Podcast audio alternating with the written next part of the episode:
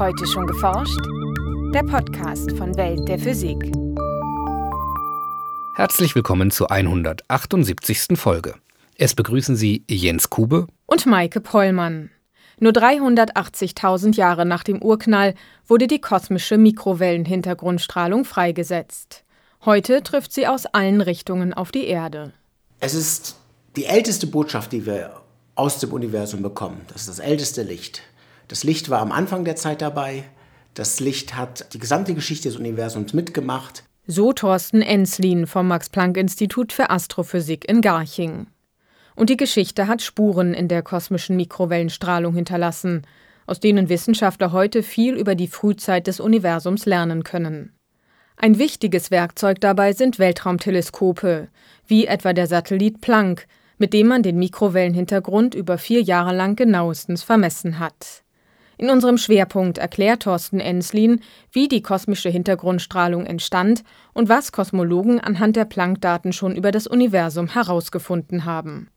In den Nachrichten geht es um einen neuen Stahl, der leichter und dabei stabiler ist als seine Vorgänger, um gut geschmierte Erdplatten und um die Pause in der Erderwärmung, die sich offenbar durch natürliche Schwankungen erklären lässt. Anschließend haben wir noch Veranstaltungshinweise für Würzburg, Bonn und Göttingen. Hören Sie nun das Feature von Franziska Konitzer, gesprochen von Michael Büker. Für Kosmologen spielt die kosmische Mikrowellenhintergrundstrahlung eine wichtige Rolle. Es ist die älteste Strahlung im Universum.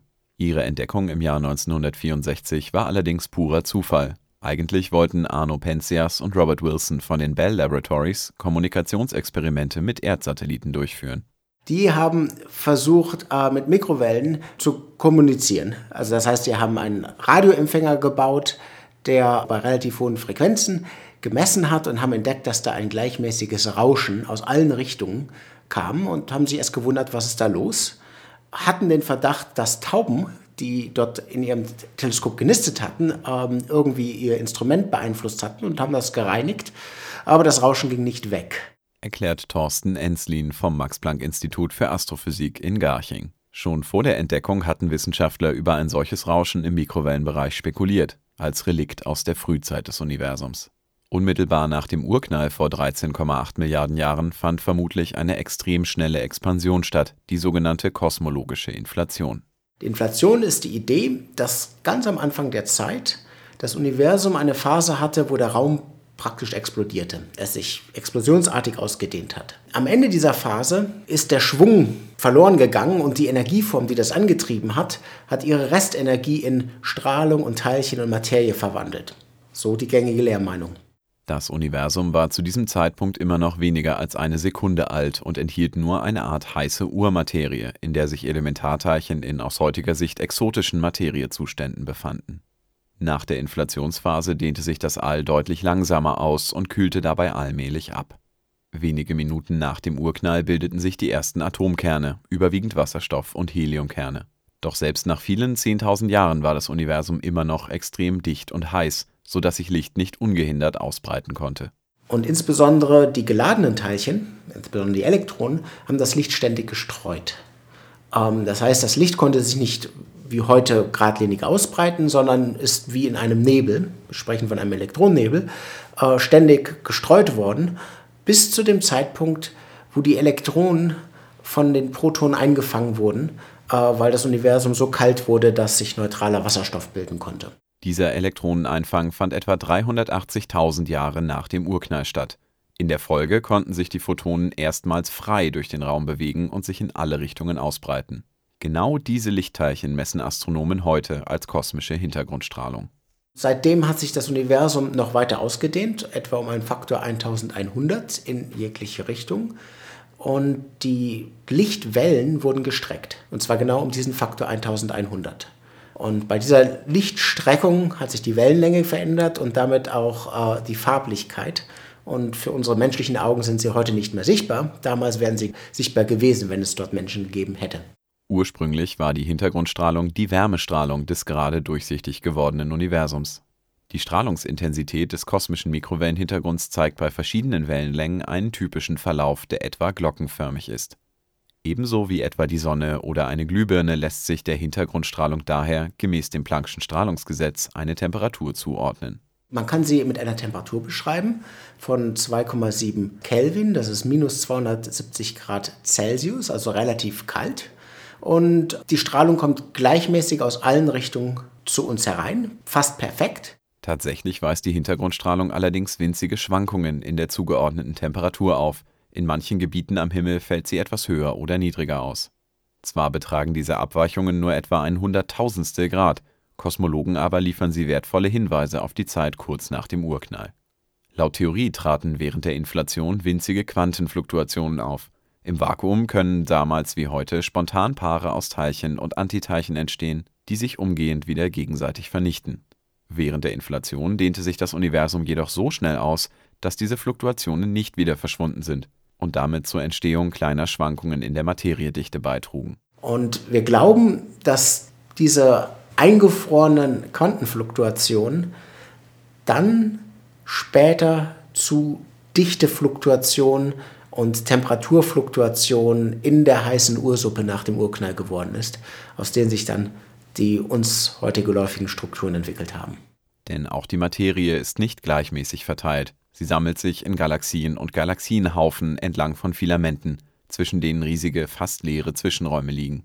Wegen des Zusammenhangs mit diesen großräumigen Strukturen wollen Kosmologen die Temperaturschwankungen so genau wie möglich vermessen und so ihre Theorien zum Urknall und der anschließenden Inflation überprüfen. Zu diesem Zweck startete die Europäische Weltraumagentur ESA 2009 das Weltraumteleskop Planck und zeichnete über vier Jahre die kosmische Mikrowellenhintergrundstrahlung des gesamten Nachthimmels auf. Ursprünglich waren über 500 Forscher an der Mission beteiligt, inzwischen arbeiten noch etwa 200 an der Aufbereitung und Auswertung der Daten. Aus dem Vergleich von Strukturen im Mikrowellenhintergrund mit den heutigen großräumigen Strukturen lassen sich verschiedene Eigenschaften des Universums ableiten, etwa sein Alter oder der Gehalt von gewöhnlicher und dunkler Materie sowie dunkler Energie Schon mit den ersten Veröffentlichungen über die Daten aus den ersten 15 Monaten der Beobachtung konnten die Forscher das Alter des Universums genauer als zuvor, zu etwa 13,8 Milliarden Jahren bestimmen. Auch die Verteilung von Energie und Materie im Universum wurde neu vermessen.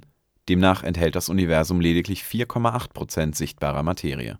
Knapp 26 Prozent entfallen auf die unsichtbare dunkle Materie, die nur über ihre Schwerkraft mit der gewöhnlichen Materie in Wechselwirkung tritt die neuen Planck-Daten zeigten auch, dass es etwas weniger dunkle Energie als zuvor angenommen gibt. Rund 68 Prozent des Universums bestehen aus dieser unbekannten Energieform, von der Forscher annehmen, dass sie die beschleunigte Expansion des Universums verursacht.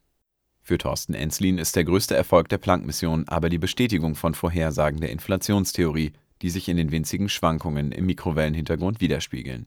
Sie macht sogar detaillierte Aussagen wie das statistische Verhältnis von großen zu kleinen Strukturen sein sollte. Und da hat der Planck-Satellit bestätigt, dass es tatsächlich etwas, eine leichte Bevorzugung von großen Strukturen im Vergleich zu kleinen Strukturen gibt, wie durch die Inflation vorhergesagt worden. Zusätzlich zu den Temperaturschwankungen im Mikrowellenhintergrund hat Planck auch die Polarisation, also die Richtung, in welche die Hintergrundstrahlung relativ zu ihrer Fortbewegungsrichtung schwingt, bei neun verschiedenen Frequenzen vermessen. Während beispielsweise das Licht der Sonne in alle Richtungen schwingt, weist die kosmische Hintergrundstrahlung eine bestimmte Polarisation auf. Und damit wollen Forscher eine weitere Konsequenz der kosmischen Inflation überprüfen: winzige Schwingungen in der Raumzeit. Insbesondere ähm, sagt sie voraus, dass es auch Gravitationswellen aus dem frühen Universum geben sollte, die man über die Polarisation der kosmischen Mikrowellen in der Grundstrahlung eventuell detektieren kann.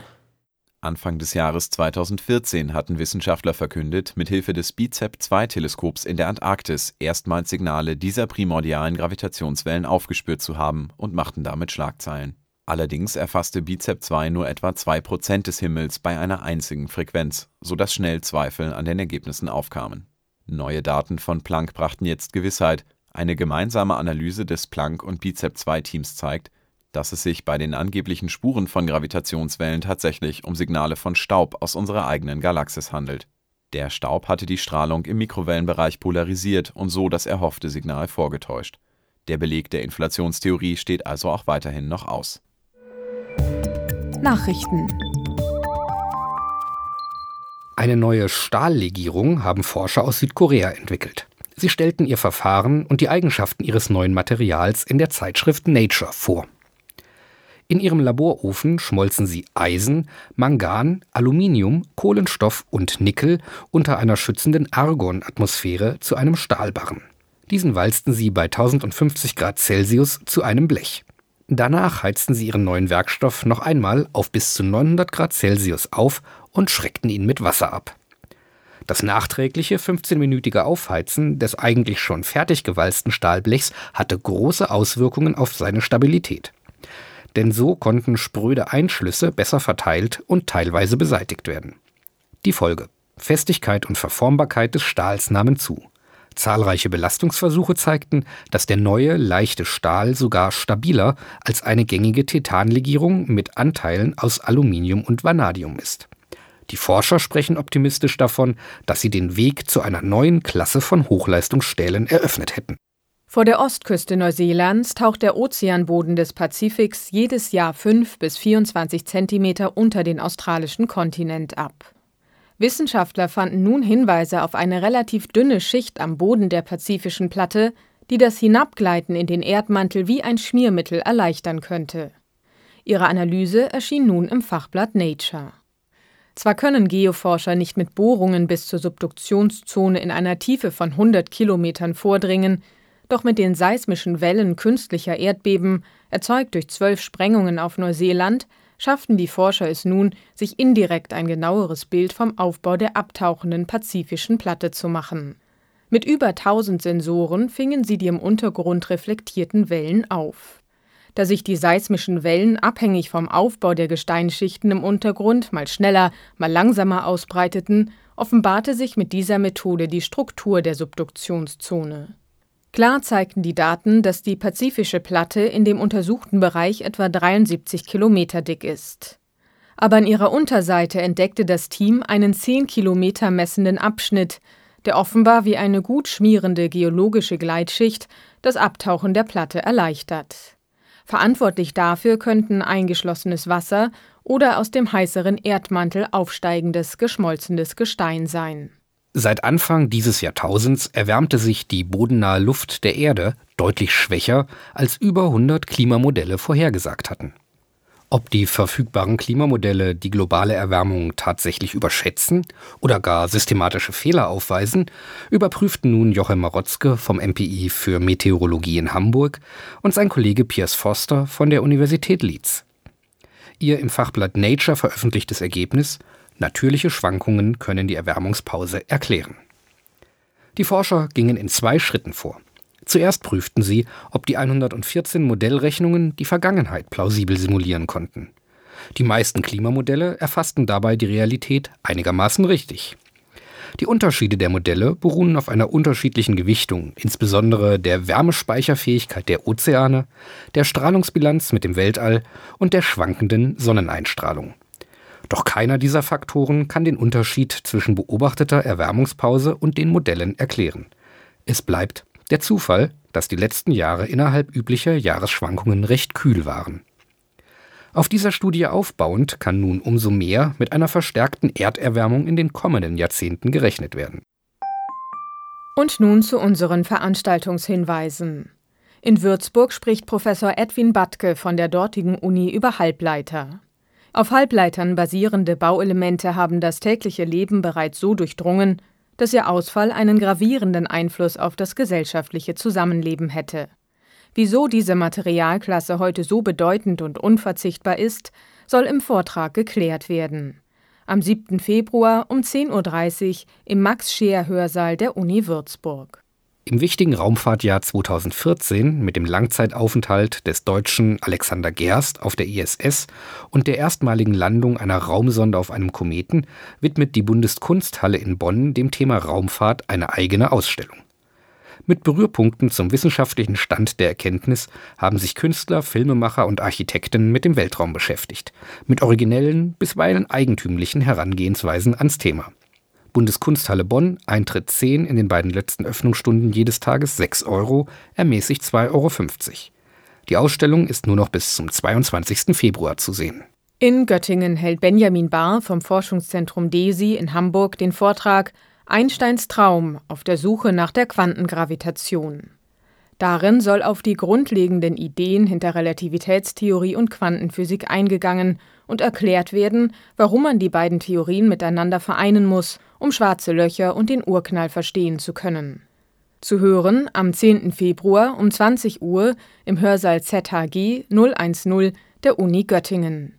Der Eintritt kostet 3,50 Euro. Das war's für heute. Bleiben Sie wissenschaftlich und laden Sie uns auch nächstes Mal wieder herunter. Welt der Physik wird Ihnen präsentiert vom Bundesministerium für Bildung und Forschung und der Deutschen Physikalischen Gesellschaft.